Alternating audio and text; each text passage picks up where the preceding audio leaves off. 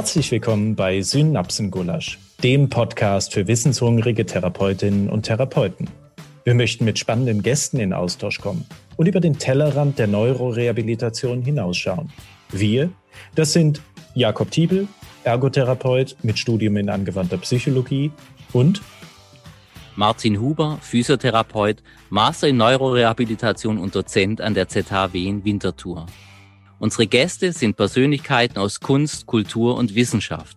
Sie haben im weitesten Sinne mit der Neuroreha zu tun, zeigen jedoch ungewohnte Facetten und Perspektiven auf.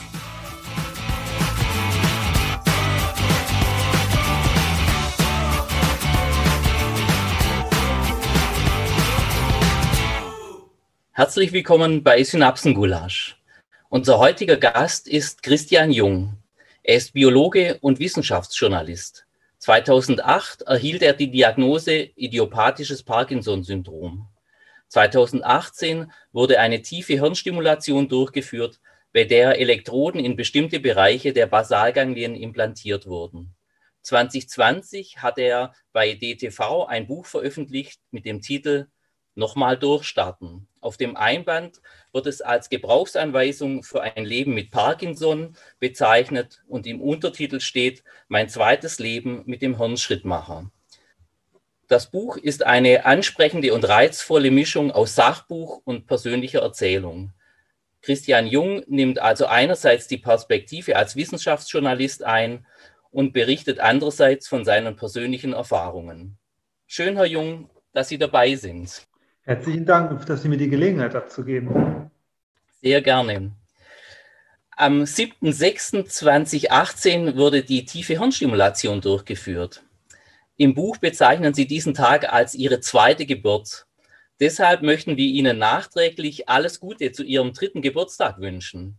Danke, so fühle ich mich manchmal auch. Ja, danke. Ja, eben. Also, wie geht es Ihnen denn so als Dreijährigen? Es geht mir manchmal wirklich wie bei einem Dreijährigen, der noch laufen lernt oder beziehungsweise der, der Probleme beim Gehen hat. Aber so, es war wirklich wie ein zweiter Geburtstag, weil der Unterschied ganz eklatant war in meinem Fall, was auch nicht unbedingt zu erwarten war, ähm, nach, dem, nach den Voruntersuchungen auch. Aber mir war es wirklich so, dass ich von einem, einem Jahr davor, wo ich teilweise den halben Tag lang nicht mehr gehen konnte, in eine Phase kam, wo ich ganz normal wieder laufen konnte und wirklich problemlos auch heute noch die Krankheit schreitet weiter fort und ich habe ein bisschen mehr Beschwerden schon wieder als vor drei Jahren, aber ähm, es ist immer noch ein großer Unterschied zu der Zeit davor. Mhm. Insofern wirklich wie ein Kleinkind freut man sich auch so, wenn man diese drei Jahre nochmal ähm, in Bezug setzen will. Es ist, ich freue mich wirklich auch noch jeden Tag darüber, dass es mir so gut geht. Sehr schön. Eben da werden wir äh, nachher sicher auch nochmal äh, drauf zu sprechen kommen, weil wir möchten jetzt auch noch so ein bisschen chronologisch dann vorgehen und mit der Diagnose oder mit dem Moment der Diagnosestellung starten. Sie beschreiben die Diagnose als eine Art Urteilsspruch oder auch als einen Eingriff in die Integrität Ihres Körpers. Damals 2008 war das. Wie sind Sie denn damit umgegangen? Ähm, ich, die ich hätte es eigentlich wissen müssen und es ist ganz erstaunlich, was man was der Verstand doch so in der Lage ist zu verdrängen, weil ich habe beispielsweise 2006 schon über Parkinson geschrieben, also in meiner Funktion als Wissenschaftsjournalist. Und ich kannte natürlich die grundlegenden Symptome und ich hätte es natürlich ahnen oder wissen können. Ich habe nicht damit gerechnet, dass ich Parkinson habe. Ähm, und den Urteilsspruch, ich empfand das, die Diagnose als Urteilsspruch, weil sie mir so vor die Füße geworfen wurde, wirklich. Also es war so, wie ich es im Buch auch beschreibe an einer Stelle. Der Neurologe sagte zu mir, Sie haben Parkinson und äh, bitte kommen Sie nicht mehr als einmal im Quartal zu mir, das wird mir dann zu teuer. Ähm, da ich kriege nur 30 Euro für Sie und ich war wie von den Kopf geschlagen, weil ich musste mich ja mit der Diagnose auseinandersetzen, die wirklich dieses Wort, das zum ersten Mal ausgesprochen wurde, das habe ich nicht, das habe ich nicht mit gerechnet, obwohl die, ich schon zwei Jahre lang relativ deutliche Symptome hatte. Ähm, das Zittern beispielsweise, das bei mir komplett weg ist mhm. seit vielen Jahren. Und ähm, auch so, dass ich die Gehprobleme schon hatte, also beim, dass ich ein Bein sehr stark nachgezogen habe. Eins. Und das hätte mir, mir hätte eigentlich total klar sein müssen, mir war es überhaupt gar nicht klar. Mhm. Sie sagen, es hätte Ihnen klar sein müssen und Sie haben ja auch schon darüber geschrieben. Gab es denn mal so einen Moment, wo vielleicht auch so eine leise Ahnung ins Bewusstsein gekommen ist und Sie gedacht haben, oh, könnte sein? Oder war es tatsächlich so, wie Sie beschreiben, eigentlich ist es erst klar geworden, als Ihnen das dann so vor die Füße geschmissen worden ist. Diese, die Frage habe ich mir eigentlich sehr später auch gestellt. Das ist ja, Sie differenzieren das ja fein. Das ist eigentlich eine sehr gute Frage, weil, man, weil ich mir eigentlich immer sage, ich hätte es irgendwann merken müssen. Also mein linker Arm hat ziemlich stark gezittert. Äh, und ähm, das ist ja ein ganz klassisches Symbol für Parkinson, dieser Tremor. Und ich habe es trotzdem eigentlich nicht in Erwägung gezogen. Ich weiß gar nicht warum, weil ich viel gearbeitet habe, viel gemacht habe, immer und man das verdrängt. Und, äh, aber ich, ich habe es, also es ist schwer zu sagen, ob ich es mein äh, unterbewusst vielleicht in Erwägung, in, in, als Möglichkeit in Betracht gezogen habe. Bewusst habe ich dieses Wort Parkinson für mich nie formuliert insgeheim, dass es eine Möglichkeit wäre. Ich habe immer gedacht, so eine Nervenstörung durch den Sport, das wird sich, es wird, wird sich schon wieder geben. Und, und, ähm, aber ich habe es, glaube ich, bewusst nicht in Erwägung gezogen, in Betracht gezogen. Es ist schwer, es ist 13 Jahre her, ich weiß es nicht mehr so genau. Man verfälscht ja manchmal auch seine Erinnerungen, indem man sie immer wieder aufruft und darüber nachdenkt. Mhm. Aber ähm, so richtig präsent als Möglichkeit, als mögliche Diagnose war es nicht, weil es ja eine schwere Diagnose und ich habe nie damit gerechnet, weil ich mich so im Großen und Ganzen ja noch gut gefühlt habe, außer eben starker Schmerzen, die mich dann irgendwann auch zum Arzt getrieben haben im Rücken. Das war so der eigentliche Grund dann der Auslöser, um so eine Arzt-Odyssee auch durch, durchzuleben. Aber ähm, so richtig, als dass ich was wirklich Schlimmes, Ernstes hätte, habe ich nie mit, nicht in Betracht gezogen, weil ich nie was hatte. Ich hatte nicht mal einen Hausarzt zu dem Zeitpunkt, weil ich nichts mhm. bis zu tun hatte. Sie sagen, das ist eine ernste Diagnose und ähm, klar, vielleicht liegt es da auch nahe, das ein Stück weit zu verdrängen.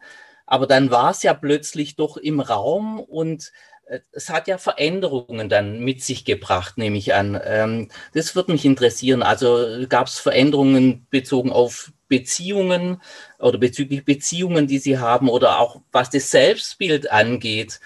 Ähm, gab es da ja, was das, Selbst, was das Selbstbild angeht, ich bin, habe mich immer so als, also immer als sehr stark, glaube ich, empfunden, weil ich immer viel Sport gemacht habe. Ich war meine, in meiner Jugend Leistungsschwimmer. Dann war ich auch bei den Eisschwimmern. Es gibt so eine, gab so eine Gruppe in Hannover, die so in die Teiche gegangen ist, zwischen von Februar bis November, mit Ausnahme, wo wirklich die Teiche zugeeist waren.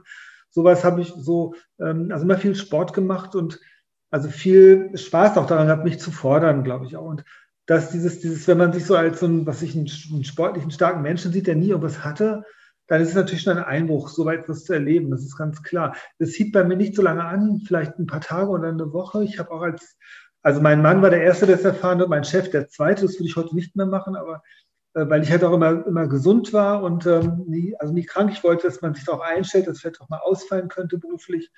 Und das war also diese, so diese Phase auch des Übergangs, die dauerte vielleicht so ein Dreivierteljahr, Jahr, bis ich dann so in dem neuen Leben angekommen war. Aber so vom Selbstbild her musste ich mich damit schon auseinandersetzen, dass es, ähm, dass ich ein anderer sein würde künftig halt auch. Ohne zu wissen, was mhm. dieser anderer sein auch heißt. Man weiß ja nicht, wie sie, wie sie voranschreitet. Das weiß ich heute noch nicht mit, mit 13 Jahre später, wie es mir bald gehen wird. Äh, gut, wer weiß das schon, aber mit Blick auf diese Krankheit ist es ja so, dass sie bei, so unterschiedlich verläuft bei vielen. Und dazu kommt noch, dass es eine ganze Menge von Unsicherheiten auch in dem Moment gibt. Zum Beispiel, ich habe durch sofort geguckt, kann ich meinen ganzen Sport weitermachen, den ich mache. Habe mich äh, und dann habe noch viele Stellen gefunden, so wo ich dann wo stand, also Parkinson-Kranke sollen Haushalt mit ihren Kräften, nicht zu viel tun an Sport und nicht vorsichtig sein, bewegen. Und ich habe für mich immer das Gefühl gehabt, dass es eigentlich falsch ist, dass dass sich also da der Körper ja von innen oft nicht mehr stimuliert wird, man von außen auch vielleicht auch die Kraft und die Bewegung dazu gibt. Ich würde auch heute immer noch sagen, dass ich da richtig handle, dass ich viel Sport mache oder Krankengymnastik, was auch immer, mir Massagen mhm. mir gönne. Aber was man so gefunden hat, das ist so, obwohl es eine Erkrankung ist, die, die ja sehr groß ist, habe ich immer viele Sachen gefunden, die so, wo ich mir das Gefühl hatte, ich bin der Pionier oder ich, dass ich es anders mache oder es kann nicht sein. Ich habe ein komisches Gefühl gehabt bei dem, was ich las, das könnte vielleicht gar nicht so stimmen oder so. Und das ist so, das war auch etwas, was in diese Frühphase, der, die Sie eben ansprachen, der Erkrankung fällt. In dieses Jahr danach etwa, bis man so äh, sein Leben ja. neu auf die Beine ja. gestellt hat eigentlich.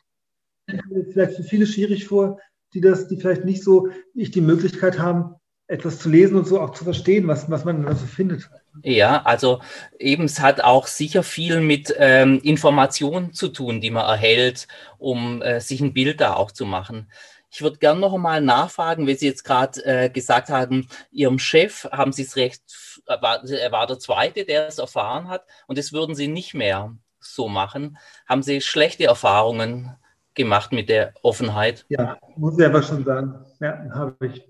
Das erinnert an meinen, mein Arbeits, also ich meine, ich habe da bisher nie drüber gesprochen, weil es auch mein heikles Thema war mit Blick auf die Arbeitssituation. Ich habe dann, ich habe ja bis, noch bis zum 31.12. vergangenes Jahr da gearbeitet. Ich habe immer so eine Mischung aus Fest, Festanstellung und freiberuflich gehabt und ich habe ganz schlechte Erfahrungen gemacht. Also hat sich sehr von einem Tag auf den anderen geändert, äh, geändert mein, mein Arbeitsverhältnis. Und ich habe wirklich 13, 12, fast 13 Jahre, harte 13 Jahre noch durch, durchlaufen, da muss ich ja. Und hat es damit was zu tun, dass es äh, bestimmte Vorurteile gab gegenüber der Erkrankung? Ähm, möglicherweise, ich weiß es nicht. Also ich habe bis heute, ich habe bis zum letzten Tag, wo ich da war, gab es eigentlich nie ein Gespräch, obwohl ich immer dazu angeregt habe zum Thema der Erkrankung selber. Also ähm, zum Thema, also wie, es wurde immer gefragt, wie geht es Ihnen? Also es wurde immer so, es wurde immer gleich davon ausgegangen, dass bestimmte Dinge nicht mehr gehen, obwohl es gar nicht so war. Ich war bis, bis in dem Jahr vor der TS war ich weniger als zweistellige Tage krank mhm. Jahr, also ganz wenig nur. Und trotzdem bin ich immer so als sehr, also ich war so, ich war sofort aussortiert, so fühlte ich mich halt und so. Ähm, also ich bin zum Beispiel, das, man kann, kann es an einem, gut, an einem Punkt festmachen, ganz gut. Ich habe ähm, in kürzester Zeit meine Stelle da abgegeben, die ich hatte, und bin einen Schritt zurückgegangen. Also die, ich hatte eine Leitungsfunktion, bin einen Schritt zurückgegangen und da bin, in diesem Zuge habe ich einen neuen Arbeitsvertrag bekommen. Und dieses, das Aushandeln des Arbeitsvertrages hat ein Dreivierteljahr gedauert, weil man ständig versucht hat, nicht nur diese, also in dem Zuge auch andere Dinge zurückzudrehen sozusagen. Und das war unglaublich enttäuschend, auch unglaublich kraftaufreibend und schwer für mich.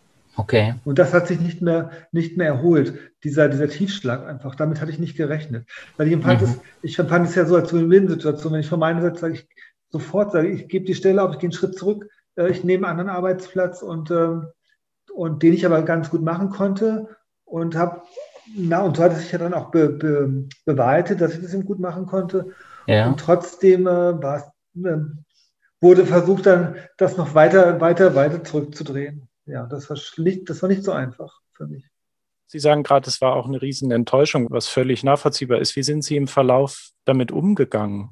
Ich habe weitergearbeitet einfach. Ich habe einfach weitergemacht ich habe einfach, das erste Jahr habe ich immer nur von gedacht, noch ein Tag, noch ein Tag, noch ein Tag, immer noch weiter und dann bin ich, also ich bin einfach dabei geblieben. Ich kann relativ stur sein und so standfest dann schon auch und bin einfach, das war nicht einfach. Also es ist auch nicht jedem zu empfehlen, das so zu machen. Mhm. Es hatte bei mir auch einfach Gründe, dass man, also dass man 20 Jahre braucht, um eine Betriebsrente zu erreichen. Diese 20 Jahre habe ich jetzt am 31.12. vergangenes Jahr erreicht. Das war dann auch mein letzter Arbeitstag, den hatte ich mir gesetzt. Hätte ich auch nicht erwartet, dass ich so weit komme, aber ohne die wäre es zum Beispiel auch schlecht für mich gewesen, überhaupt von der Rente her irgendwie zu überleben. Jetzt so, das war ein ganz wesentlicher Grund, weil ich bin mit 45 die Diagnose und ähm, wenn Sie dann überwiegend frei arbeiten, ich habe lange studiert, ich habe viele Ausbildungen gemacht, Bankkaufmann, ähm, Biologe, Journalist und dann in Philosophie promoviert. Also ich habe ganz lange und das heißt, meine Rentenanwaltssprüche waren einfach ganz gering.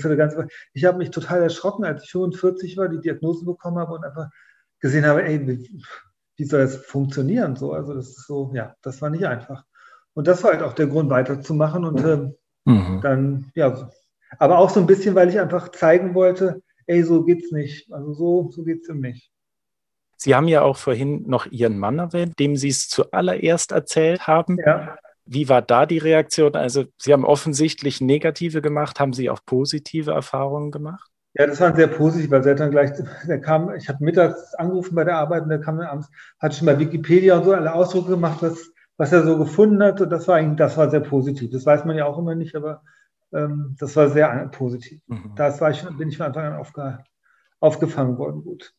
Und sonst macht man mit Menschen die Erfahrung, die man immer macht. In solchen Situationen, glaube ich, gute und schlechte. Und manchmal überraschend gute, manchmal überraschend schlechte. Und von manche Wegbegleiter verliert man einfach und manche rücken enger heran. Das ist so, das ist, glaube ich, geht jedem so. Ich glaube, so ambivalent waren auch Ihre Erfahrungen mit dem Gesundheitssystem. Das kommt ja auch an vielen Stellen im Buch äh, zur Sprache. Ähm, Im Rahmen der Diagnosestellung waren die Erfahrungen meines Erachtens nach äh, eher nicht so gut. Sie schreiben an einer Stelle im Buch, ähm, ich zitiere, vor allem reden Sie, also die Ärzte, äh, zu wenig und sehen den einzelnen Menschen nicht als Ganzes, das ihn individuell ausmacht.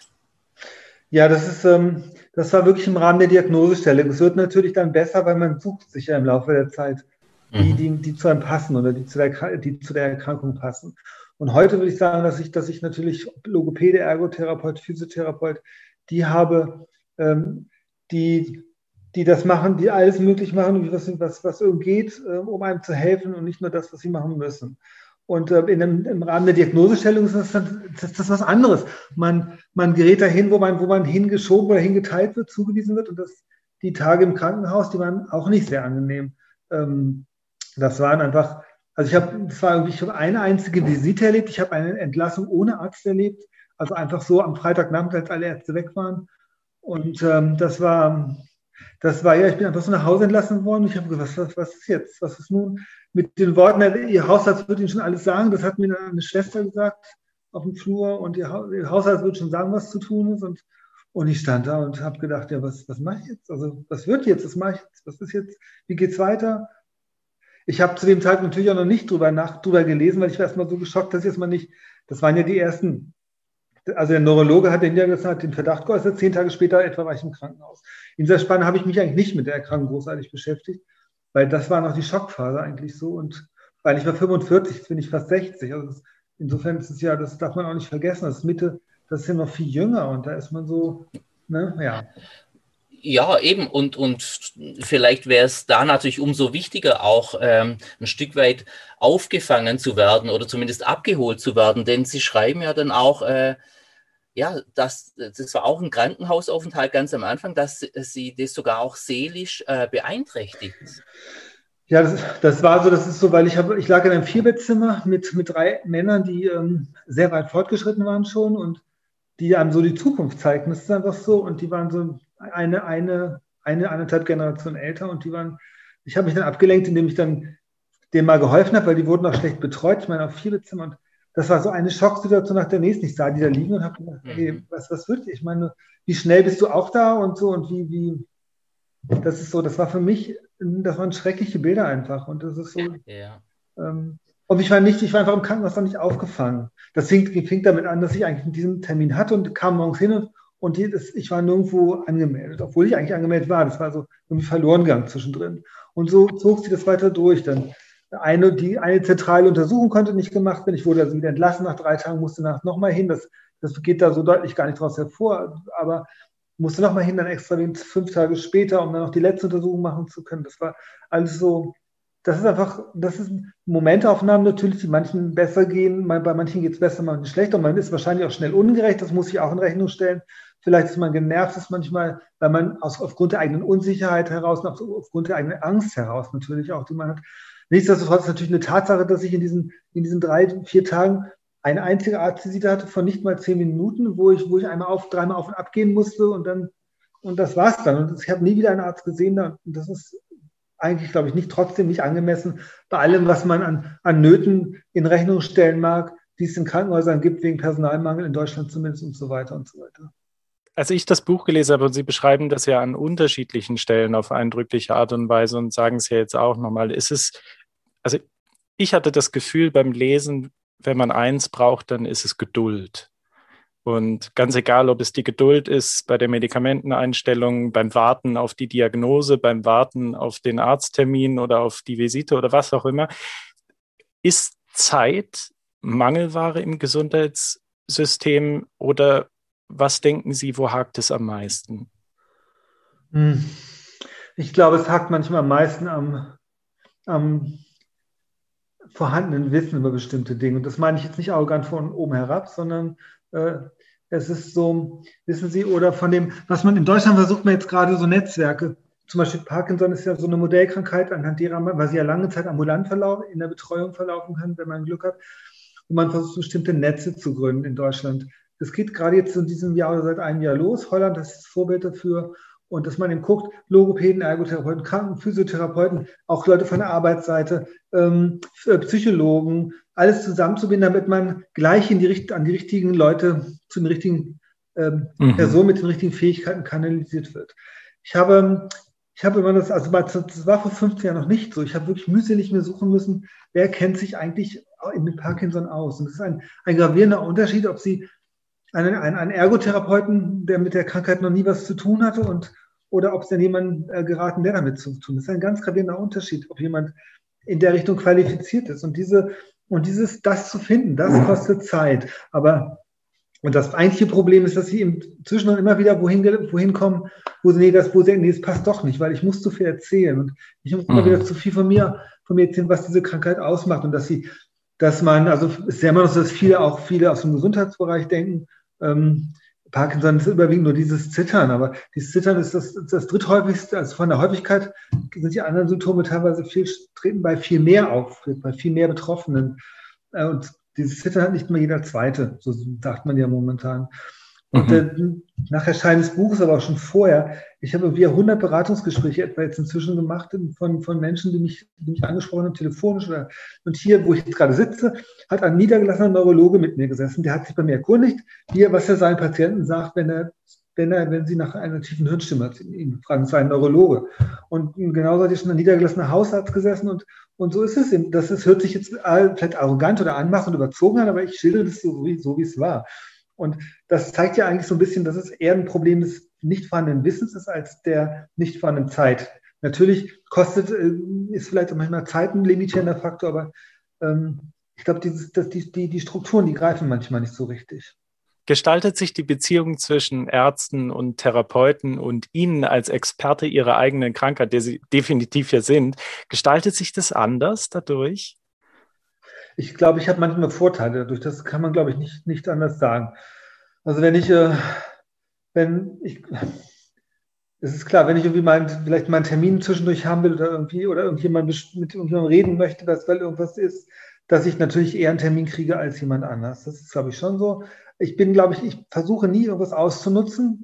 Muss ich, also ich gebe mir wirklich Mühe, nicht das nichts, nichts mir einen Vorteil zu verschaffen. Aber es ist, glaube ich, unausgesprochen manchmal so, dass ich dass ich, wenn ich irgendwo hinkomme oder wo ich schon ein paar Mal war und das danach kriege, dass ich dann natürlich schnell behandelt werde oder dass ich irgendwie eher einen Termin kriege oder das glaube ich schon. Mhm. Das, so. das wäre auch, das wäre jetzt, glaube ich, sehr, ähm, sehr fadenscheinig, wenn ich das von mir weisen würde. Und äh, klar, es ist so, ähm, ja, oder wenn ich zum Beispiel, was, was halt, wo man es auch merkt, wenn ich wenn ich einen Arzt oder irgendwo anrufe, weil ich jemanden habe, den, den, wo ich der Meinung bin, der müsste jetzt schnell behandelt werden, dann müsste irgendwie, oder muss jemand drauf gucken. Da, da funktioniert es dann auch sehr gut. Also, dass ich dann nicht sage, dass ich da anrufe, hallo, ja, ich bin's und der ist, ich glaube, der muss mal dringend, der ist falsch eingestellt von der Medikation oder so. Da muss man Arzt drauf gucken, sowas halt. Da funkt, funktioniert es halt auch gut. Ja. Mhm. Herr Jung, Sie haben jetzt ja auch nochmal angesprochen, dass, also, und vorhin kam das auch schon mal, dass äh, Wissen auch ein ganz wichtiger Faktor ist, mit der Erkrankung und mit der Diagnose umzugehen. Und äh, vermutlich nicht umsonst heißt Ihr Buch oder wird Ihr Buch ja auch als Gebrauchsanweisung für ein Leben mit Parkinson bezeichnet. Das ist ja auch der Teil, der Sachbuchanteil, finde ich. Haben Sie da schon äh, Rückmeldungen und Feedback bekommen von äh, Lesern und Leserinnen?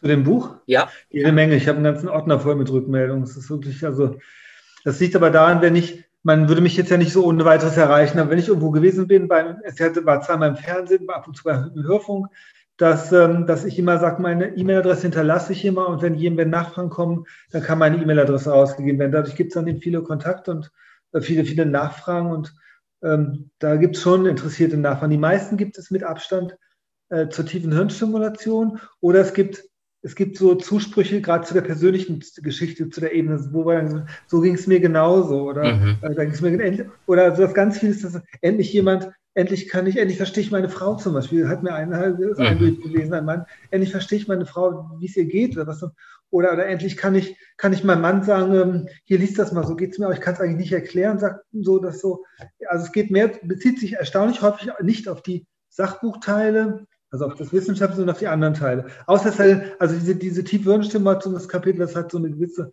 eigene Bedeutung, weil es auch ein bisschen anders geschrieben ist, so Tagebuchartig. Ja. Vierte Kapitel im Buch. Ja, ja. Und das hat eine, da, darauf beziehen sich sehr viele. Also, ähm, also ich habe auch schon einen gehabt, der gesagt hat, äh, jetzt, ich hatte, war immer so am Schwang, aber jetzt habe ich zu viel Angst davor. Jetzt, sie haben, sie haben es mir verdorben sozusagen, jetzt mache ich, lasse ich mich nicht operieren. Aber es waren viele, die auch so, ähm, die sagen, jetzt, ich weiß es, was mich da erwartet. Ich habe auch Angst, aber ich traue es mir jetzt, weil ich weiß, man kann da durchkommen. Mhm, mhm. Ähm, eben, also wir werden nachher auf das vierte Kapitel tatsächlich, das ist ja das zentrale Kapitel, es ist auch das längste Kapitel im Buch und äh, das ist ja das Operationskapitel äh, zu sprechen kommen. Ähm, aber äh, was Sie jetzt auch äh, nochmal angedeutet haben, ist, ähm, dass viele Leser auch ähm, interessiert sind an den persönlichen Erfahrungen, die Sie schildern. Und ich glaube, das ist äh, mit ein Alleinstellungsmerkmal für Ihr Buch. Es ist also Sachbücher gibt es viele zum Thema, aber Sachbücher aus der Innenperspektive sozusagen äh, oder die ergänzt werden aus der Innenperspektive, das ist halt schon nochmal eine ganz andere Hausnummer. Hm. Ja, stimmt, glaube ich auch. Deswegen, das war so, war auch das Argument, dieses Buch zu schreiben. Also ich habe ja sechs Jahre gebraucht, bis ich einen Verlag gefunden habe. Ah, okay. Habe es jetzt fast, fast schon aufgegeben. Also die Idee ist, die Idee ist, ähm, im Jahr 2013 habe ich so die ersten Anschreiben gefunden. Und ich habe ja immer, Verlage, es wurde ja immer abgelehnt, bis ich mal jemanden gefunden habe durch Zufall, der, der also ich habe einfach immer das Buch mit, die, die immer so bei bestimmten, auch bei Messen oder so dabei gehabt, dass der trefft vielleicht mal jemand und ich habe dann mal einen kleinen Verlag gegeben und der hat es tatsächlich seiner seiner Literaturagentin weitergegeben und die fand es dann gut. Das mhm. war einfach auch nur so Zufall über sechs, nach sechs Jahren habe ich dann, war es dann soweit. Und deswegen, ja, die Idee ist schon wesentlich älter als, als auch vor der, das war schon vor der Hirnstimulation. Also. Okay. Und aus welchem Bedürfnis heraus ist diese Idee entstanden, zu sagen, hey, ich schreibe jetzt ein Buch über Parkinson? Äh, weil ich, weil Schreiben ist für mich, also Schreiben ist ja mein Ding. Ich bin ja ein Wissenschaft Printjournalist. Also ich habe da früher mal Höfung und ganz kurz mal einmal Fernsehen gemacht, aber eigentlich bin ich Printjournalist und, und habe verarbeitet durch Schreiben mal. Ich schreibe auch so ganz gerne mal Dinge auf, Szenen oder wenn ich irgendwas oder so, weil das Schreiben ist für mich immer, wenn mich was beschäftigt, ich schreibe es nieder, dann verarbeite ich das auch. Und deswegen hatte ich immer schon mal, ähm, ach so zum Thema Tanz, weil ich fr früher mal Ballett gemacht habe in meiner Jugend, habe ich mal so, ich war mal bei einem Parkinson- und Ballett-Event und habe dann äh, habe das aufgeschrieben, das ist so dieses Einstiegskapitel in dem, bei dem Sportteil, das ist das dritte. Da ist es dann, das gab es zum Beispiel schon, das lag zum Beispiel schon vor, das habe ich dann da verarbeitet. Das ist die Rahmengeschichte für das eine Kapitel. Und so gab es schon bestimmte Teile, die auch vorlagen, mit denen ich dann auch versucht habe, jemanden dafür zu finden, äh, der, der das drucken könnte. Ähm, es hat mir, es hat mich einfach gereizt. Das war so, es hat mir einfach gereizt, diese Idee umzusetzen, diese Mischung zu machen aus, aus meinem mein, was ich sonst mein Beruf ist, dieses wissenschaftsjournalistische, aber auch so, dass es jeder versteht eben oder möglichst jeder mhm. Und, äh, und da drumherum diese persönliche Geschichte. Da steckt ja eine unglaubliche Recherchearbeit auch drin, also auch die ganze Fachliteratur äh, zu analysieren. Ich denke, jeder, der irgendwie schon mal wissenschaftlich gearbeitet hat, weiß das auch und kann das nachempfinden. Und Sie haben das ja in einem Umfang gemacht, also im, im Überblick über, über die Parkinson-Erkrankung, ähm, dass man ja eigentlich fast sagen kann, es ist fast ja eine Patientenleitlinie, oder wo man wirklich alle Informationen drin findet. Wie sind Sie da vorgegangen? Äh, hinsichtlich der Recherche und der Aufbereitung dieser Informationen? Ich habe, ähm, ich sammle schon seit, seitdem ich die Erkrankung habe, sammle ich natürlich alles, was ich zu finde zu Parkinson an Studien und so weiter mhm. und Zeitungsartikel und was, was es alles gibt. Und ich habe ein ganzes, neben meinem ganz großen Printarchiv ist jetzt auch ein Teil nur Parkinson. Und ähm, da findet man sonst in dem Printarchiv habe ich natürlich auch Alzheimer-Studie, Epilepsie, was noch so ein weiteres Schwerpunktgebiet vorher von mir war, der Meeresbiologie, was ich, die ganzen Biologiethemen, die ich so bearbeite, Landwirtschaft, Wald. Und Parkinson hat einen relativ großen Raum. Das heißt, ich hatte, ein Großteil der Recherche war, ist ja bei mir, durch meine Arbeit läuft ja parallel jeden Tag. Also wenn ich die Newsletter oder Nature Science oder die wissenschaftlichen Newsletter bekomme, wo manche Dinge schon vorsortiert sind, vorselektiert sind, und das, wo ich dann das nur querlese und sage, das hebe ich jetzt auf, das, da könnte ich, das könnte ich mal gebrauchen. Das heißt, das gibt es vielfach schon. Und dann darüber hinaus habe ich natürlich, habe ich die Recherche ergänzt. Es gab eigentlich noch vier Kapitel mehr. Das Buch hatte eigentlich noch mehr. Ähm, gerade vieles Wissenschaftliches. Es gab ein, noch ein Kapitel, wäre hinter dem letzten noch gekommen. Das letzte Kapitel gibt es einen Ausblick auf das, was vor der Tür steht. Und dann gab es noch ein Kapitel, was könnte in zehn Jahren kommen. Also das ist so, was jetzt gerade zur Grundlage forschungsmäßig erarbeitet wird, äh, wo die so Hardcore-Themen wissenschaftlich, das haben wir dann weggelassen und noch drei andere sind auch wegge, wegge, also weggefallen. Und ähm, da war gerade, da war noch viel, viel mehr Wissenschaft drin, also in dem, in dem was so rausgefunden Okay. Aber das ist so die Recherche, die habe ich natürlich begleitet, ergänzt, aber eigentlich gab es große Teile schon in meinem Jahr. Mhm. So, jetzt würde ich doch aber auf das sagenumwobene Kapitel 4 noch zu sprechen kommen wollen. Das, also im Kapitel 4 geht es um Ihre Operation, um die tiefe Hirnstimulation. Es ist im Buch äh, zentral, es ist die Mitte vom Buch, es ist das längste Kapitel. Ich nehme an, dass das kein Zufall ist, weder das eine noch das andere, die Platzierung und die Länge. Mm, und Sie haben vorher gesagt, äh, das hat bei einem Leser dazu geführt, dass er sich dagegen entschieden hat. Also mich hat das Kapitel tatsächlich äh, gepackt, einerseits aber auch mitgenommen, weil Sie schildern das so plastisch. Es geht schon los äh, mit dem äh, stereotaktischen Operationsrahmen, äh, wo, wo, der Kopf äh, eingespannt ist. Das ist echt sehr, sehr eindrücklich. Wie, wie geht es Ihnen denn heute, wenn Sie das lesen? Also es ist so, ähm, ich höre immer noch diesen Bohrer, wie er den Kopf durchbohrt, weil das ist, das, das ist unglaublich laut gewesen. Und das ist so, es ist wirklich so, als ob jemand, so stelle ich mir so Presslufthämmern im Bergwerkstollen vor, auch wenn es nur dreimal 30 Sekunden ist. Aber das höre ich wirklich immer noch so, wenn, wenn ich, äh, wenn ich so wie jetzt sind, sie mich danach fragen. Und dann, und dann so, das war so, ähm, eigentlich habe ich alles vor, mich über alles erkundet, alles gewusst, wie das ist, aber es gibt bestimmte Dinge, die fragt, die weiß, da denkt man einfach doch nicht dran. Das war so eine Kleinigkeit. Der Arzt sagte mir ungefragt, ähm, ich müsse mir keine Sorgen machen, dass der Bohrer den Kopf durchschlagen würde, denn der, denn der würde parallel die, die, die, Knochendichte messen und kurz bevor er durch wäre, durch den Schädel, würde die Knochendichte etwas geringer werden. Das würde der Bohrer merken sozusagen. Und dann, ähm, dann würde der Rest würde dann rausgebrochen werden. Dieses rausgebrochen, das hat man, das hört sich an, wirklich jetzt auch so im Bergwerk dann das Erz abgebaut wird und die letzten Reste, das ist einfach überlaut. Ja. Das ist so, das, das ist so das Fall, vergesse ich nicht, aber andererseits, ähm, ja, andererseits habe ich, war ich auch neugierig, habe mal versucht, also das Kapitel war ursprünglich noch 20 Seiten länger, wir haben einiges rausgenommen, zum Beispiel waren auch einige, es waren durchgängig so kleine Gesprächsfetzen zwischen den Ärzten, die ich immer noch mit drin hatte, die haben wir dann rausgestrichen, fast alles jedenfalls, und da war noch so, also die haben haben sich halt auch habe versucht, immer mitzukriegen und mitzumerken, weil ich ja schon damals wusste, ich wollte das auf jeden Fall aufschreiben, habe versucht, immer mitzumerken, was die, was die sprechen und was die reden. Und das war sowas, da ich mich immer darauf konzentriert habe, auch mitzubekommen, was die sagen. Das hat mich dann so ein bisschen abgelenkt mhm. von der OP selber. Mhm. Und ich also, wollte wirklich so, wenn ich es dann überleben würde, so, dann wollte ich es wirklich aufschreiben. Mhm. Um, einfach um das, um der Geschichte willen. Ich glaube, das ist dann so doch, dass der Journalist da durchkommt, der, der Beruf kam, da, kommt da durch. Den habe ich ja auch nicht umsonst. Ähm, das, ne, das, das, weil ich so ein. Ja. ja, also wie gesagt, ich finde es oder äh, fand es extrem eindrücklich. Äh, man kann tausendmal äh, in einem Fachbuch nachlesen, wie das technisch funktioniert und so weiter. Und aber das ist natürlich wahnsinnig abstrakt und jetzt aber so aus der Ich-Perspektive das zu, zu erleben, tatsächlich, teilweise hatte ich echt viel, ich erlebt das jetzt oder ich konnte es so so gut äh, nachvollziehen und es war, wie gesagt, so eindrücklich. Das ist doch nochmal schon eine ganz andere Qualität. Ich meine auch, Sie haben für diesen Artikel oder beziehungsweise für diesen Bericht, das, äh, Teil davon wurde ja in der Gehirn und Geist in der Zeitschrift ja, 2019 ja. veröffentlicht, auch den Preis, äh, den Journalistenpreis von der Deutschen Gesellschaft für Neurologie bekommen. Ja, genau, so ist es ja genau. Das, denn das zweite Mal, 2012 in der Alzheimer-Geschichte habe ich den schon mal bekommen und dann in diesem 2019 für die Geschichte, genau. Das ist, ja, das ist so, ähm,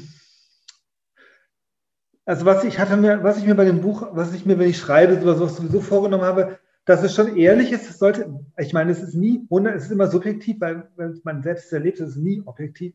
Aber ich habe möglichst versucht, es immer ehrlich zu machen, nicht beschönigend, aber auch nicht verschlimmernd, aber doch nicht beschönigend. Also ich wollte es so schreiben, wie ich es erlebt habe. Und, und, ähm, und also ein paar Szenen sind rausgefallen, also nicht von der OP selber, sondern so, so begleitendes, wo, wo auch ein bisschen, ja, wo, wo auch wieder Richtung Gesundheitssystem vielleicht nicht alles okay ist, oder, aber trotzdem, ähm, das war so mein, ich sollte nicht, sollte nicht lamoyant sein, also nicht weinerlich irgendwie nach dem, und auch nicht so beklagend, sollte ehrlich mhm. sein, dass man so, ich wollte es wirklich so schildern, wie es ist und wie ich es erlebt habe. Und das sollte möglichst deckungsgleich sein, dieses, wie ich es erlebt habe und wie es ja. wirklich ist. Ja. Also das war so mein, mein Wollen eigentlich dabei. Ja. Jung, was geht einem durch den Kopf? Im Artikel beschreiben Sie das wirklich so anschaulich. Sie liegen ja eben völlig eingespannt. Oberkörper und Kopf ist ja unbeweglich, muss auch so sein, weil ja die Sonden dann durch die Bohrlöcher ins Gehirn eingeführt werden. Und das ist eine Millimeterarbeit,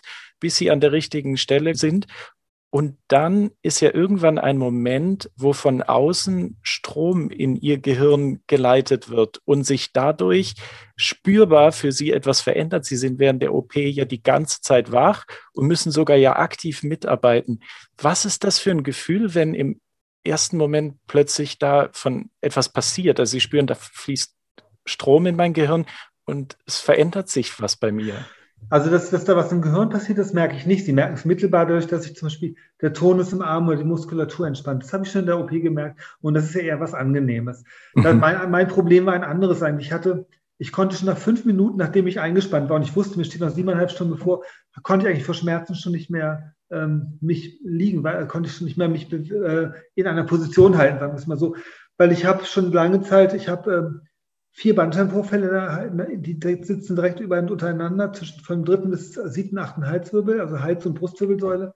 Und die, das an zwei Stellen gar keine Bandscheibe mehr. Das ist eigentlich schon, dass die Ärzte sich mal wundern, dass ich keine Schmerzmittel mehr nehme seit sieben oder acht Jahren. Hm. Und die zwei darunter sind auch nicht viel besser. Und das war mein eigentliches Problem. Ich hatte das Gefühl, ich habe hinten einen, einen Backstein im Rücken sitzen, weil so kann man sich ja ausgleichen, wenn man den Kopf bewegt. Aber wenn sie eingespannt sind, und zwar nach fünf Minuten schon wirklich die Tortur. Und ähm, ich habe und da, das, das, war das, das waren die eigentlichen Schmerzen. Also, das war das Schlimmste eigentlich. Das, hat, das geht ja dann nicht jedem so, aber das war für mich das Schlimme eigentlich. Und ansonsten war in dem Moment, wo ich merkte, die Muskulatur lockert sich der Arm, also es ist dagegen gleich, die, äh, auf der äh, rechten Hirnseite wurde begonnen und als dann links ich plötzlich, ich, der ganze harte Muskeltonus löst in der Operation schon ein bisschen so andeutungsweise das war eine Erleichterung. Den Strom, dass da im Gehirn noch was fließt oder sich tut, das habe ich nicht gemerkt. Oder im Kopf sich was tut, das habe ich so nicht gemerkt. Es ist ja ein Risiko dabei. Die Arbeit am offenen Schädel im Gehirn. Ja. Ähm, Sie schreiben, das größte Risiko ist die, ist die Hirnblutung, die währenddessen oder kurz vor allen Dingen in den, in den Stunden danach auftreten kann. Ja. Was überwiegt? Die Angst und die Sorge dann doch in dem Moment, es könnte auch was schiefgehen oder ist es eher das Gefühl der Freude und der Hoffnung, es verbessert sich was für mich in der Motorik, ich kann mich wieder besser bewegen und es ist eine gute Frage. Es ist beides. Also es ist wirklich beides. Ist, ähm, die Freude ist irgendwie da, dass man schon, aber man, irgendwie habe ich, man schließt ein bisschen schon vor mit einem ab, das ging mir jedenfalls so. Und, und bei mir kam, kam dazu, dass man ja äh, vier, man, vier Stunden nach der OP kommt man nochmal in ein CT. Und ähm, das war eine Situation, die zum Beispiel im Buch nicht, nicht die haben wir rausgenommen, die ist nicht so drin mehr. Die ist, war eine diensthabende Neurochirurgin, die ging mit mir zum CT und äh, die habe ich nie wieder gesehen später.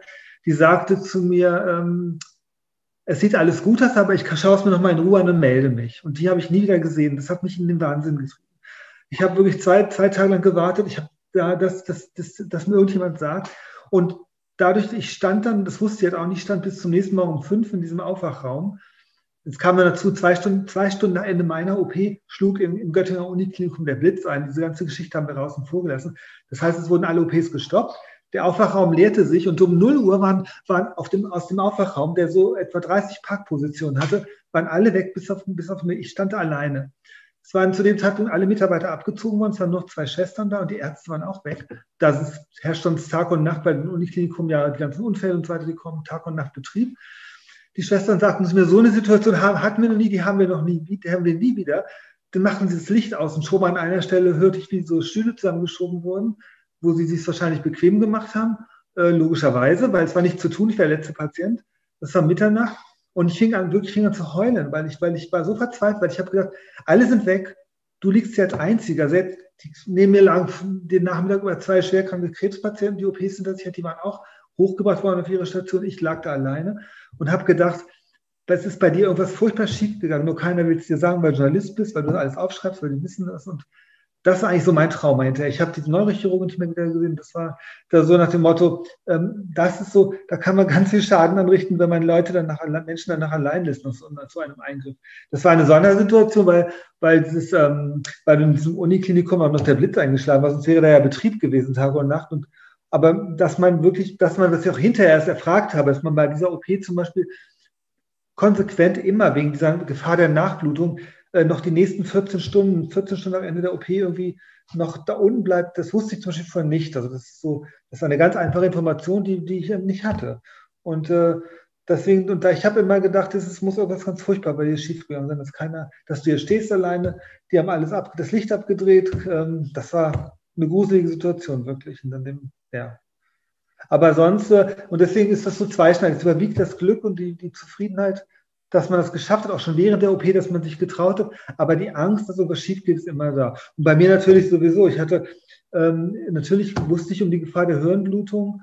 Und während der OP hatte, sagte dann der, ich weiß gar nicht, ob das noch drin ist im Buch, sagte der eine Neurochirurg, es haben zwei in dem Fall mich operiert, weil eine hat es zum ersten Mal gemacht, die hat eine Hirnhälfte gemacht, damit es lernt sozusagen, äh, eine Neurochirurgin. Der, der leitende Neurochirurg sagte, oh, hier hat sich ein Äderchen doch noch entschlossen zu platzen. Und das sagte er, und dann in dem Moment habe ich, war ich gedacht, es ist vorbei. Und das war aber nur oben auf der Kopfschwarte. Das, und dann verlötete er das und es roch so ein bisschen wie beim Schmied und, und ähm, dann hat er irgendwie mit Feuer das weggeflammt, glaube ich, mit einer kleinen Flamme, das und so. Und ähm, aber das war so, das hörte ich natürlich alles und, und, und dann in dem Moment kriegen sie, kriegst, also bei mir ist es sowieso dadurch, viel zu wissen ist nicht immer von Vorteil in so einer Situation, nicht, weil man, weil man dann weiß, was alles passieren kann. Und das, insofern ist es beides. Beides. Mhm. Freude und Angst.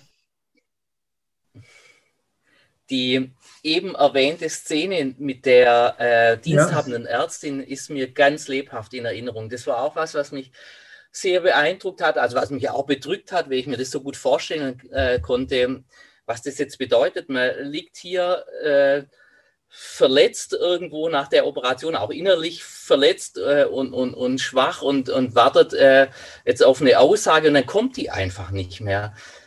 Das finde ich krass, aber erfreulicherweise schreiben sie an einer anderen äh, äh Stelle, dass die Zuwendung eine Wunderdroge ja. ist für den Heilungsprozess. Also wie wenig es dann auch auf der anderen Seite braucht, um ganz, eine ganz positive, einen ganz positiven Effekt zu entfalten. Das ist wahr, also das ist ohne Zweifel so und das ist, ähm, das ist im Nachhinein gerade, wie man, ich bin so gut versorgt worden, man hat sich so gut gekümmert im Nachhinein, im Nachgang um diese, im Nachgang der OP dann auch in der Fachklinik, wo ich danach dann war, aus dem Uniklinikum bin ich, ich hatte so eine Kombination, das geht, äh, es gibt so eine Spezialklinik für Parkinson-Kranke, die ist in der Nähe von Göttingen, äh, wo ich operiert worden bin. Und da, von dort hatte ich das Neurologenteam dabei, nicht die Neurologen aus der Uniklinik und so, dass man das auch so zusammensetzen kann. Und das, dadurch ging das so nahtlos ineinander über. Ich wurde dann, ähm, kam wieder zurück und da kümmerte man sich wirklich liebevoll um mich. Das muss ich echt sagen.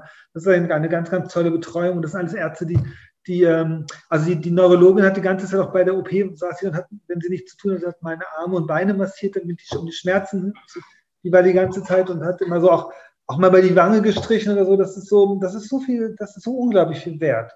Wenn man da sitzt, der einem vertraut, wenn da jemand, man liegt da, ist ausgeliefert, man sieht Augen, die einem vertraut sind. Mehr als Augen sieht man ja sowieso nicht und die, wo man aber eindeuten kann, dass das, es gibt so Blicke, die beruhigen einen halt, halt einfach. Und das ist so, es bedarf manchmal ganz wenig, genau wie Sie mhm. sagen, mhm. damit ganz viel erreicht wird, ja. Ja, also ich fand es unheimlich tröstlich, nachdem ja so im Rahmen der Diagnosestellung und die Erfahrungen äh, dort im, Gesundheits-, im Gesundheitssystem ja eher negativ waren, aber als dann äh, im Rahmen der Operation und der Nachsorge doch auch so viel Positives ja.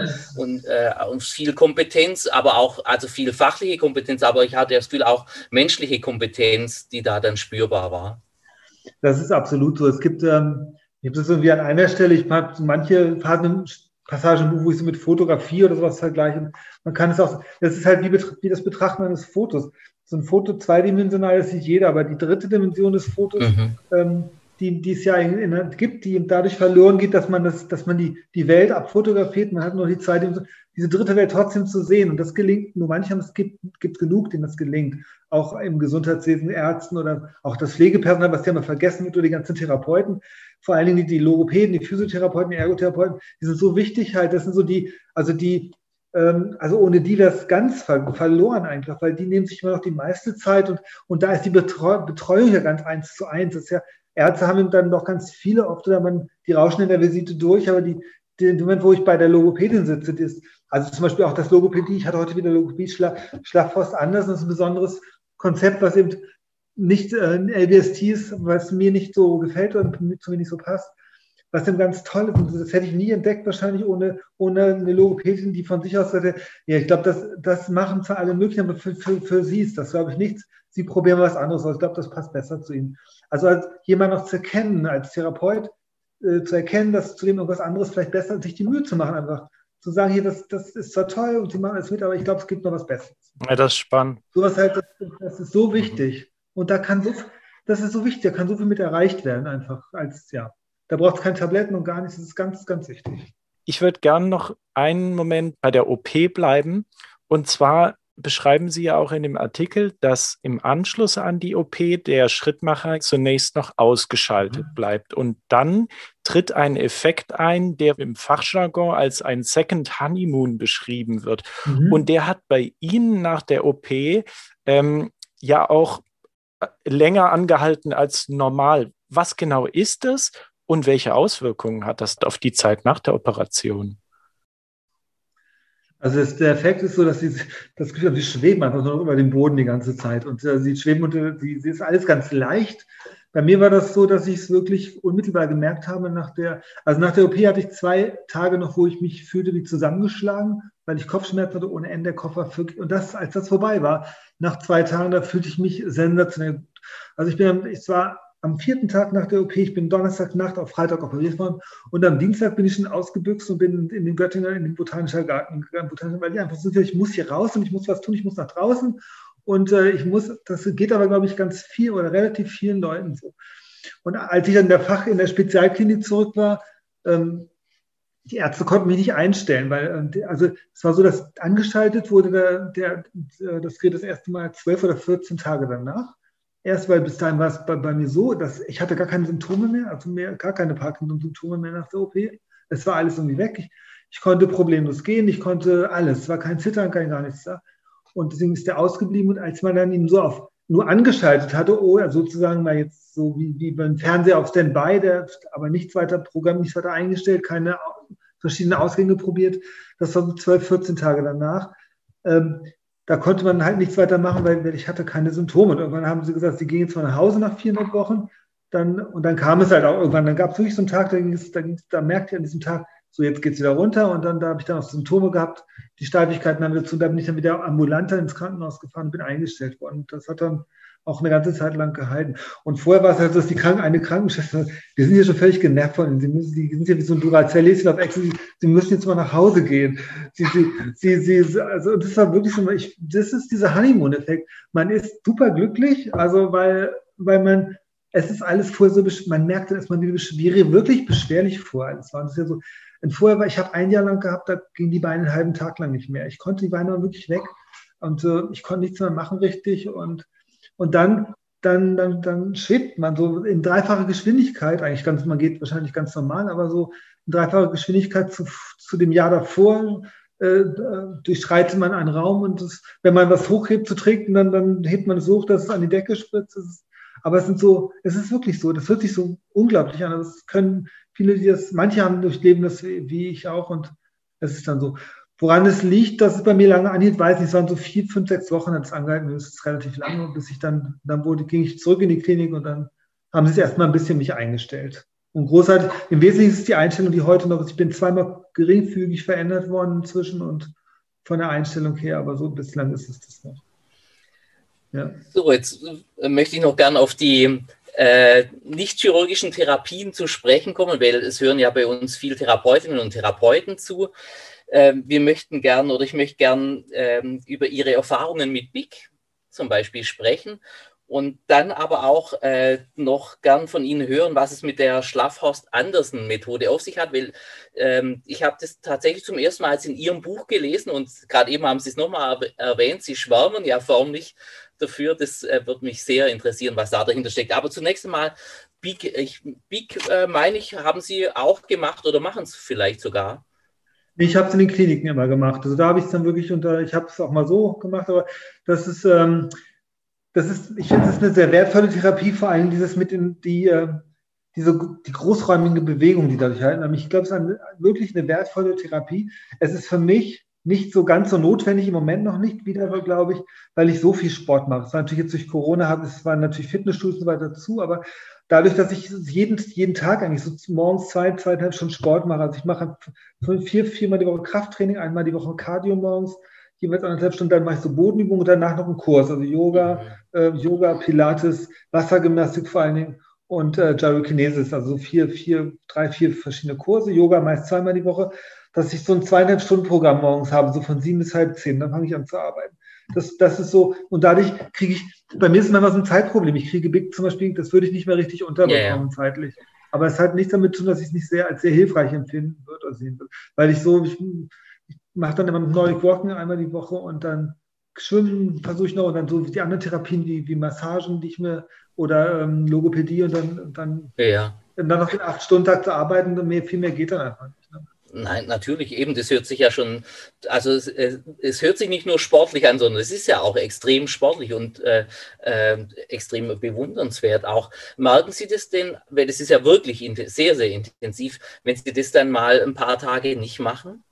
Das kann ich Ihnen sagen, ich habe jetzt während Corona, wo die Fitnessstudios geschlossen haben, ich versuche jetzt gerade wieder so ein bisschen in Gang zu kommen. Ähm, ich habe das war, ich habe mir wirklich mit einem möglichen Notbehelfen jetzt mich über dieses, dieses, diese Zeit von November bis jetzt retten müssen. Also heute ist der erste Tag, wo hier in Hannover die Fitnessstudios wieder aufhaben. Heute. Ich war heute Morgen da und äh, ich habe zwischendurch gab's, ich habe vier Krankengymnastikpraxen in Hannover besucht. besucht. Die einen haben das Gerät, die anderen haben das Gerät. Das ist zum Beispiel etwas, wo ich wahrscheinlich einen Vorteil habe, weil ich dann, ich kann dann auch unglaublich nerven oder ich kann so charmant nerven wahrscheinlich. Also ich sage irgendwie, oh, ich, ich habe Parkinson, ich muss mal, kann ich nicht das Gerät, ich gebe ihm 10 Euro pro Mal, wo ich hier trainiere. Und so. Das ist dann so, da wo es dann so geht auch mal. Ja.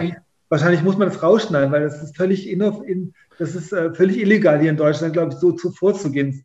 Das ist dann wirklich nur, weil man kennt hier und da und dort haben wir jemanden, der eine Krankengymnastikpraxis hat oder einen Physiotherapeuten und, und der eine hat das Gerät, der sagt, hier, guck mal, wir haben dieses Beingerät da stehen und, das geht dann, das ist echt so, das kann, das kann natürlich, das kriegt keiner hin, glaube ich, der nicht dann mal so nervt oder der, der den Überblick auch nicht hat. Aber ich merke, also ich merke unglaublich, wie mir die Kraft aus dem Körper fließt, aus den Beinen, wenn ich nichts mache. Das, da reichen schon zwei Wochen. Also das so. Okay. Und wenn ich es recht verstehe, also ein wichtiger Bestandteil ist Krafttraining dann auch. Für mich ist Krafttraining ein wichtiger Bestandteil. Also ich gebe wirklich die Kraft auf die Beine von außen. Das ist so verrückt. Das sehen auch die ähm, ich habe vier Beingeräte, dann bin ich bei zwei Beingeräten, bin ich bei der maximalen Gewichtszahl. Das schaffen teilweise die Trainer nicht im Fitnessstudio.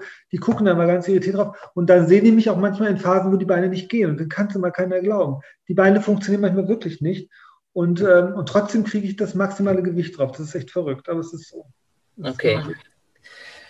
Was hat es mit Schlaffhorst Andersen auf sich?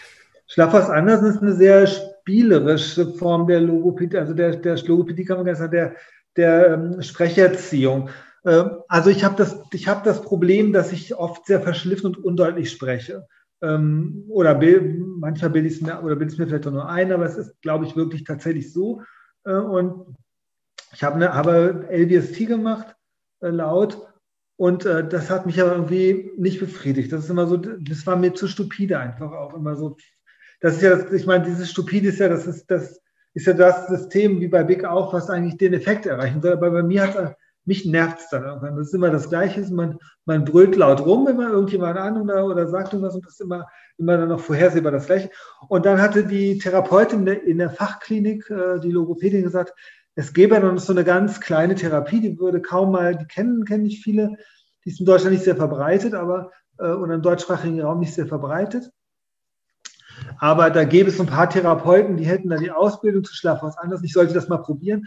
Und das, erstmal macht es, glaube ich, auch jeder anders, weil da habe ich auch schon drei Therapeuten inzwischen gehabt, die das, aber es hat sehr was, also in dem, die, also die Art und Weise, wie es auch gelebt wird, die mir sehr entgegenkommt, ist so, dass es fast so eine Mischung ist aus Yoga-Übungen und manchmal und Sprechübungen. Also man macht unter körperlicher Anspannung, äh, liest man ein Gedicht oder so beispielsweise, macht so, ähm, also man, man hängt irgendwo in den Seilen oder man, oder man macht eine Yoga-Übung, man liegt auf dem Bauch, eine Stützübung, wo man, man sich auch weitet den Oberkörper und rezitiert irgendwas. Und so diese Mischung, dass man Kraft benötigt dass, äh, und die Kraft auch für die Stimme benötigt, aber so, dass es trotzdem gut gesprochen ist, die gibt einem sozusagen dann im normalen Leben, äh, wenn man es unter, unter diesen Extrembedingungen, sage ich mal, versucht, äh, gibt einem im normalen Leben dann etwas, dass man wirklich besser sich verständigen kann. Die, genau wie man so die Kraft auf die Beine gibt, ist es so die Kraft auf die, die Kraft auf die Artikulation zu geben, so könnte man es vielleicht sagen. Ähm, also ich war, nachdem ich das dann ausprobiert hatte, sehr angetan davon, mache es seitdem, seit drei Jahren jetzt und äh, und in, äh, was für einem, äh, in was für einer Taktung oder mit was für einer Frequenz machen Sie das? Das gibt es 30, 45, 60 Minuten, Minuten Einheiten und ähm, ich mache es einmal die Woche, also seitdem. Äh, habe hab jetzt gerade heute auch die zweite Stunde gehabt bei meiner neuen, bei meiner Therapeutin davor, die ich sehr geschätzt habe, hatte aus Altersgründen ihre Praxis geschlossen. Das heißt, ich brauchte eine neue Therapeutin und da habe ich jetzt, die macht es auch ganz anders, also auf ganz andere Art und Weise. Und ähm, aber auch ähm, in einer Taktung von bei der von 45 Minuten, das ist, ein bisschen therapeutenabhängig. Meine Therapeutin davor, die hat, hat 60 Minuten Einheiten präferiert, das ist so das längste, weil wir am Ende mal gesungen haben. Das war für mich auch eine neue Erfahrung, dieses Singen. Äh, äh, weil ich habe, hätte, ich finde, ich habe eine furchtbare Stimme. Ich gehöre zu denen, die, wenn ihre Stimme furchtbar finden und singen noch viel schlimmer eigentlich. Singen ist überhaupt nicht so meins. Und dann hatte sie mich da rangeführt und es hat total viel Spaß gemacht. Also wir waren, haben dann auch so Karaoke gesungen zusammen und so. Also auch so, ein so Dinge zu Dingen zu bringen, die man sonst, die man vorher für sich nicht gemacht hätte und die man unter Krankheits, Krankheitsbedingungen schon gar nicht für sich gemacht hätte für, oder hätte kennenlernen wollen. Aber man macht es dann. Man, man merkt plötzlich, dass da auch noch Dinge sind, die einen Spaß machen, die man vorher so gar nicht für sich erkannt. Hängt auch sehr am Therapeuten. Also sie, das auch sie hat da vieles, vieles erkannt.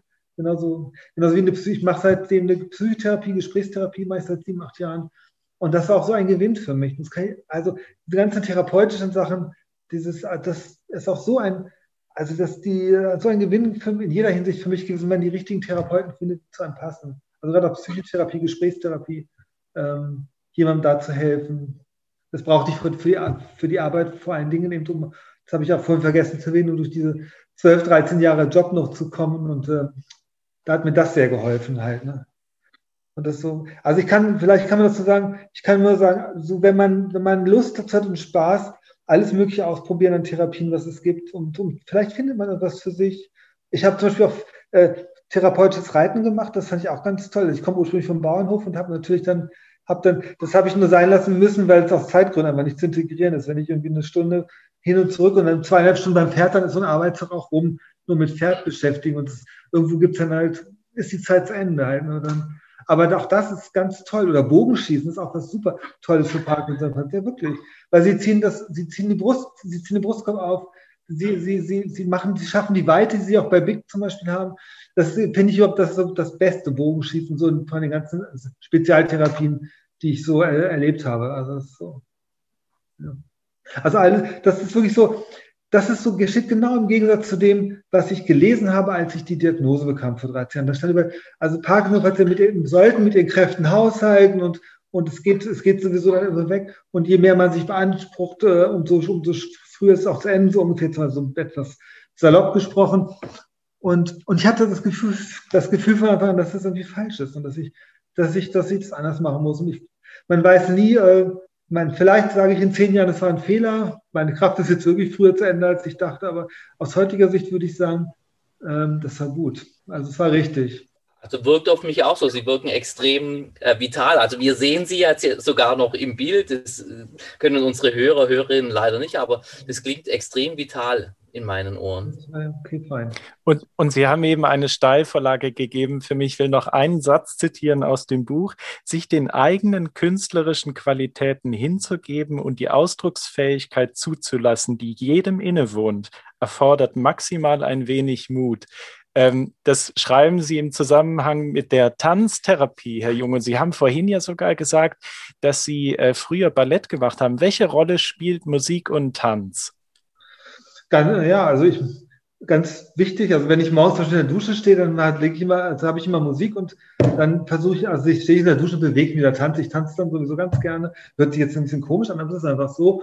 Und das hilft mir einfach, um erstmal beweglich zu werden. Weil, äh, also ganz pragmatisch, ich bin meist um sieben mit einem guten Freund im Fitnessstudio verabredet, dann gehe ich mhm. da auch hin und ich nehme die ersten Medikamente um Viertel vor sieben ein. Das heißt, um sieben bin ich eigentlich noch nicht noch nicht ganz, äh, wäre ich noch nicht ganz einsatzfähig. Damit ich das bin, versuche ich mich vorher, wenn ich aufstehe, mühselig um sechs, dann, und das, ich, und so, so werde ich halt, also Musik, ohne Musik könnte ich mich, glaube ich, noch nicht, könnte ich mich nicht bewegen. Wenn ich da Musik höre, irgendwas zum Tanzen oder so, dann, dann, dann kann ich mich gut bewegen. Das ist einfach so. Das ist einfach dann, der, das ist einfach der Reiz von außen, der das Innere, der das Innere irgendwie manipuliert in dem Fall und das schafft, dass man sich was.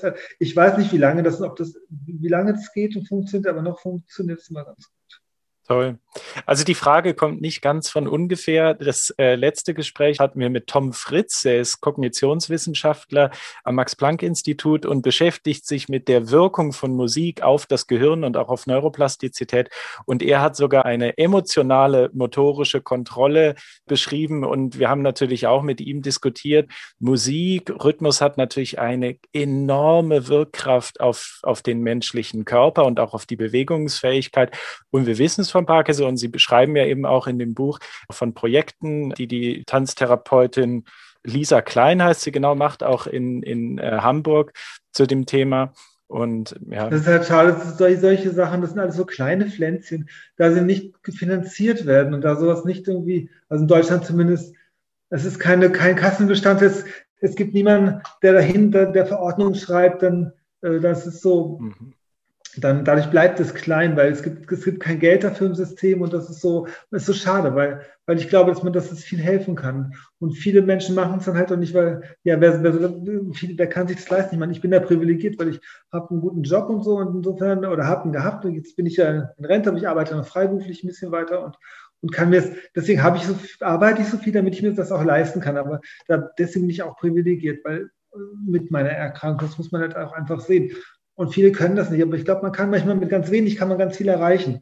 Das ist so dieses typische deutsche, also überhaupt das typische Problem des Gesundheitswesens, dass manchmal die Stellschrauben nicht richtig gestellt werden. Ich will gar nicht lamentieren und meckern. Wir haben eigentlich ein gutes Gesundheitswesen und es hilft vielen in vielen Situationen. Aber es ist manchmal werden die Akzente vielleicht doch nicht richtig gesetzt. Und manchmal kann man mit ganz wenig ganz viel erreichen. Das hört sich so sehr nach Plattitüde an, aber da ist doch schon was dran, glaube ich. Man kann wirklich mit wenig viel erreichen manchmal. Mhm. Schön, so mit Blick auf die Uhr. Ich hätte zwar das Gefühl, wir könnten noch locker eine Stunde weiterreden. Das ist so spannend. Sie können Sie noch, wir noch, wenn Sie ähm, aber ich würde jetzt gern noch einen letzten Ausblick nach vorne äh, äh machen. Sie äh, sagen, Sie arbeiten freiberuflich journalistisch äh, weiter. Was stehen denn für Projekte an, wenn ich fragen darf?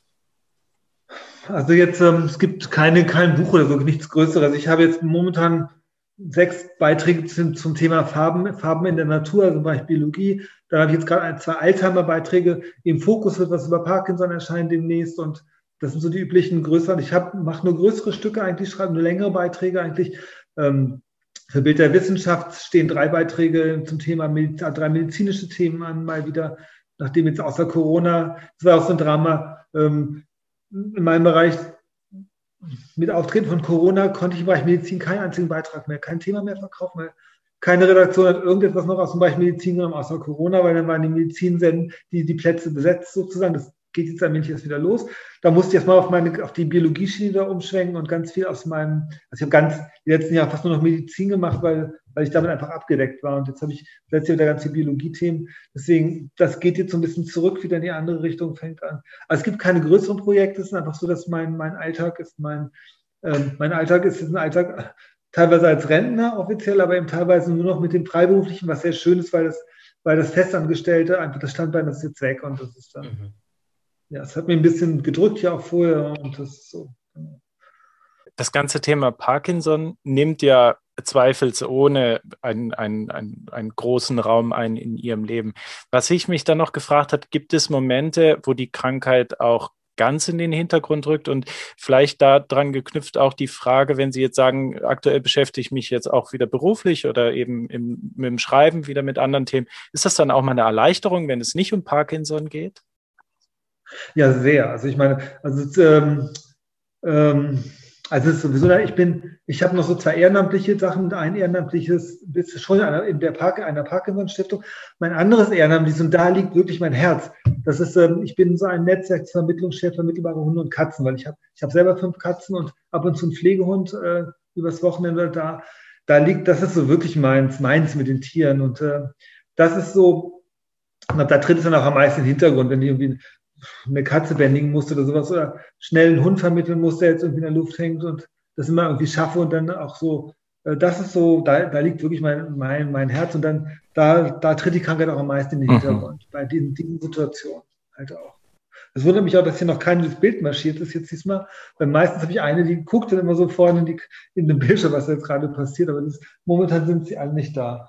Ähm, nee, das ist so, ja, da schon, da tritt sie in den Hintergrund. Mhm. Aber Sie haben recht, das ist manchmal, es ist auch, also äh, ich war letztes Jahr im, im, im, Herbst, September, Oktober sechs Wochen zur Reha, die musste ich machen vor der, diese Reha zur Feststellung der Rentenfähigkeit, ob ich verrentet werden kann. Etwas vorzeitig aus gesundheitlichen Gründen, das muss man in Deutschland so machen. Und ähm, da habe ich ähm, ich hatte ganz, das war der, drei, vier Monate nach Erscheinen des Buches und ich, es hatten sich ganz viele Rückfragen bei mir aufgestaut. Und ich habe jeden Tag dann zwei, zwei längere Gespräche geführt, wo ich da war in dieser Zeit, um die ganzen abzuarbeiten.